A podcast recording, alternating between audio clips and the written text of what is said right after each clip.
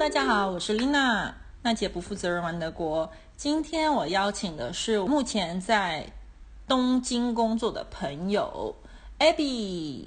嗨，大家好，我是 Abby。呃，其实 Abby 也是建议我可以用 Podcast 跟大家做分享的。觉得也这理念也蛮好的，因为大家真的有太多故事想说，大家给我的文字都非常的多，没有办法再做精简，又怕大家看得很累，所以我们就用这个频道来跟大家做分享。呃，讲到 Abby 的话，其实我们已经认识真的很久，应该有十，这样讲出来就说年纪了。呃，二零零九年的夏天，我们是在美国打工旅游认识的，我们在 Ohio State。的一个主题乐园，应该算是美国前十大还是前五大的主题乐园吧？我记得。总之呢，我们在那认识，但是呃之后回台也没有真的真的很常见面，就是可能有吃过饭一次，或者是我之后到京都玩的时候，Abby 很认真的下了班还出来跟我吃饭，然后我很厚脸皮的找他这样子。所以我今天邀请了 Abby，她原本。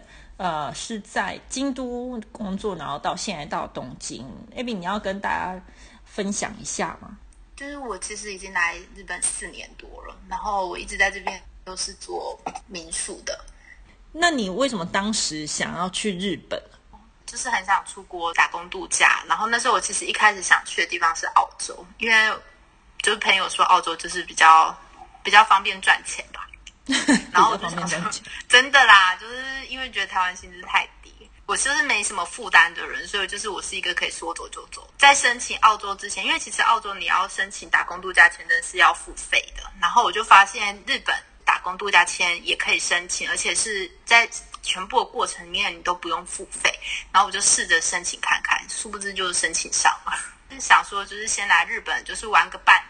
如果就是申请上来出来这边打工换宿玩个半年，然后再去澳洲，因为我不会说日文，所以我原本只是打算来玩的，可是就不小心就变成工作了。那你是怎么找到你第一份工作的？如果你都不会讲日文的话，第一份工作是在背包客栈上面找的，其实它也不算是正式的工作，因为我不会日文。那我那时候。只是想要来日本玩，然后就想要减轻旅游的金额嘛，不想要经济压力这么重，所以我是找在背包客栈上面找一个打工换宿的工作，去旅馆业。我是去一个在京都的一间京都二条一间很传统的那种丁家，就是他们传统的住宅里面，他们在做 hostel，然后我就去应征。原本是做民宿，然后现在你做的是属于。Airbnb 的对不对？也是民宿变成就是比较像是 Airbnb 那种日租套房的形式。以前在 hostel 是背包客栈嘛，每天都会跟客人接触。那现在的话，基本上其实不太会遇见客人。那你会觉得有点遗憾吗？可能就会少了看到很多帅哥的机会。对，还还蛮遗憾的，因为其实我一开始。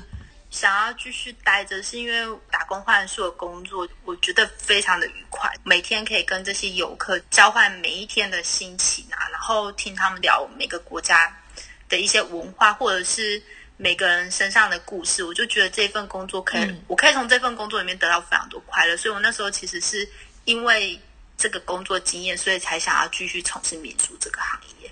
哦，所以现在这个形式的工作，我是。也是可以学到很多东西，所以还是继续做。嗯哼，那可是你在现在已经四年打工旅游是一年或两年的签证，然后之后转成正式的工作签，就你现在的老板帮你申请的签证。呃，打工度假日本最多就是只能待一年。一开始打工换宿三个月之后，我觉得喜欢这个工作嘛，所以我就又在背包客栈上面找了第二份打工换宿，蛮有趣的。是我的老板是中国人，然后他在京都开民宿，Airbnb 那一种的，所以我一开始其实去也是打工换宿，可是好像做了半年还是三个月以后，他就问我要不要就是留下来当正职这样子。嗯，那也是蛮幸运，就可以拿到真正的工作签，不需要再像打工旅游。度假这样子很长的，要需要换工作。嗯，没有，其实你拿打工度假签，你也可以一直都做同一份工作，他没有规定你只能做多久，还蛮多人其实是一拿打工度假签，然后找一个他们心目中喜欢的工作，然后待那个公司，看可不可以转成正式的工作签。那我真的是蛮蛮误打误撞的啦。但是因为其实京都蛮小的，我觉得待了一年半以后，该玩的我都玩完了，我就是觉得有点腻了。然后我就又上背包客栈，背包客栈真的非常好用，推荐给大家。所以推荐给大家可以用背包客栈。对我真的是上面还蛮多前辈，他们会在上工作的讯息什么。可是我觉得我跟大家比较不一样，应该是因为我不会日文吧，所以我找工作其实都是找，老实说有一些可以说是大家一开始不是很看好的工作啊。我还蛮努力的，所以可能老板就蛮喜欢我这个人，就会把我想把我留下。嗯哼，就算没有语文的能力，但是你如果试着用你的态度去工作，其实还是可以被主管或老板看见，然后给一些多给一些机会。我觉得，对啊，因为其实我的语文能力就是在这边。那一开始你既然应征的进去，我觉得就是有机会。嗯哼，如果他完全就是无法接受你不会日文，其实一开始你是完全应征不进去。因为打工度假签的时候，我可以有很多份，就是除了我原本的打工换数之外，我原本还试着想找一份有收入的，就是几个月之后。但是那时候我的同事，日本同事，就是他们也会帮我看一些工作机会，然后他们就可能会帮我打电话过去问说，哦，可不可以去现场面试？他们只要一听到外国人，他们可能就是直接说。呃，甚至不问你的日文会不会，他们只要听到外国人，可能说啊，他们不接受外国人这样子。嗯嗯，其实其实我觉得各个国家都一样，就算在德国，或者是你你如果是人在台湾，然后你是外国人，我想多多少少老板愿意给机会，真的是一半一半嘞。愿意请外国人的老板，真的要真的是心存感谢了。这真的是在对国外工作的一种 辛酸感。那那你在这边已经现在四年，那你没有想回台湾吗？应该也是遇到很多很多挫折，或者是一个人在那，一个人吃饭，一个人睡，一个人睡觉，一直都是一个。但是你你怎么知道我是一个人？没有，当然我想回台湾了。最基本的就是。语言吧，还有我常常跟老板有点摩擦，嗯，有时候。可是其实你跟你老板已经是用中文沟通。呃，我我先说一下，我到东京来以后，其实是换了一个老板。那他们，我现在说的是我到我新的东京的这个工作啊，因为京都那工作我就是后来就辞掉了嘛。那时候反正我就是到了东京，那跟我老板的摩擦主要是理念不太一样，有时候工作上，因为。我必须说，就是 hostel 跟那个 Airbnb 真的是蛮不一样的。首先是就是会不会遇见客人这一块，就是差别很大。那再就是，因为我是在这边帮忙我老板处理所有就是面对客人的事，就是他们的抱怨啊，或者是有时候我会去就是接待他们入住，很少的机会啊，但我会就是跟他们去接他们。嗯哼。那有时候可能客人有一些。抱怨的时候，其实因为我的角度，我是希望客人可以就是住的很开心，所以我会很想帮他们争取很多。可是毕竟我老板他们是生意人，嗯，所以有时候在思想上面就会有很多冲突。我觉得，但是后来就是现在看开了，觉得是一种学习吧。因为其实我要学站在我老板的角度看事情，所以现在就好很多。嗯，因为毕竟一个经营者跟一个。第一线的人员，我想看的东西是真的不太一样，这也是两难之处。但你已经做的很努力，做一个中间者，符合老板的要求，还要协助客人，帮助他们很多。但我知道你也遇到很多奇妙的客人嘛，例如说怎么都找不到民宿的地方，就是 对，就这个这可能要开另外一个频道来讲，客人到底有几百种。我觉得你可以为了我做一集，就是我真的超多可以说。我可以找一些就是服务业心酸血泪谈。好，然后呃，那你现在四年在日本，原本你说京都有点无聊，其实京都跟东京居民的思考思想其实也很不一样。然后可能东京也比较繁华，然后有很多新的东西。那在这四年，你做了有什么很多疯狂的事吗？还是比较印象深刻的事？四年，因为其实还蛮多的，像是我在京都的时候，就曾经自己一个人来东京旅游嘛，然后就自己去爬富士山。不会不会危险吗？自己去爬富士山，你有需要带氧气筒吗？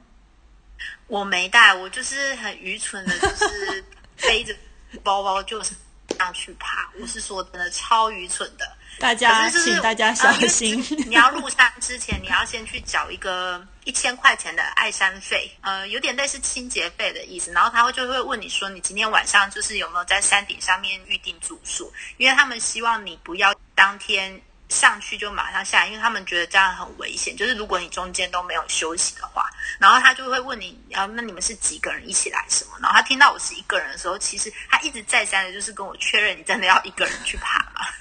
所以你觉得的危险程度是很高的。我不是觉得特别危险，他们觉得就是一个女生怎么会自己来爬？我之所以会说我就是很愚蠢的就去爬，是因为其实我把我是来东京旅游，然后它只是我其中一天，它好像是我第三天还是第四天，我背了一个背包，就里面是我全部的家当，然后还有我在东京逛街的战利品，全部在我背包里面，然后我背着它登富士山。就蛮蠢的，没有想到就是先把它放在旅馆什么之类的，就是很像你要去去高雄去象山之类，就是散个步那种概念。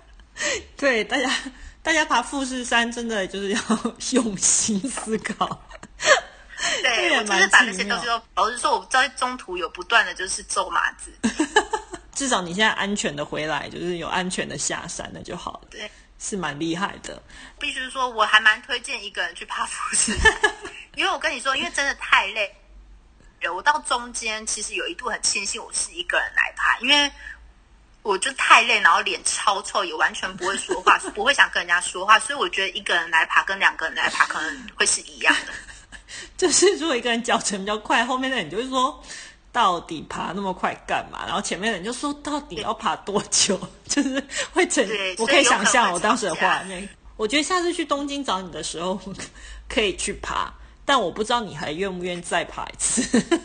我不会。日本有一句就是话叫做，就是没有爬过富士山的人是笨蛋，爬两次富士山的人也是笨蛋，好，那我记起来。所以我不能去爬第二次，只能爬一次。好笑了这一段，哦，太好笑了。大家在国外工作或居住，真的是遇到很多很多不能避免，但是可能从中学习到很多经验呢。我觉得你真的活得很好。我现在就是这半年来、一年来，我真的发现可以做的事情其实还是蛮多的啦。就一个人的话，还是其实可以做很多事。对啊，那你未来还是想要继续留在日本吗？还是说你有什么其他想想去做？